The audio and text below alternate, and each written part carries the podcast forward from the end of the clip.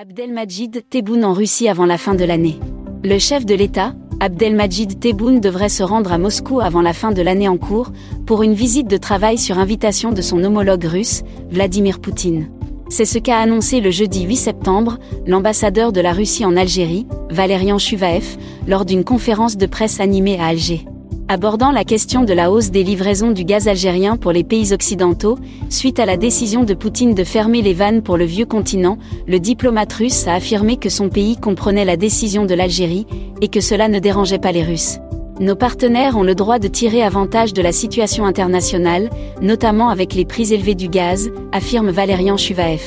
Le diplomate russe s'est exprimé également sur la question de l'adhésion de l'Algérie au groupe BRICS, en affirmant que Moscou ne s'opposait pas à la volonté de l'Algérie de rejoindre les cinq pays constituant le BRICS, à savoir le Brésil, la Russie, l'Inde, la Chine et l'Afrique du Sud.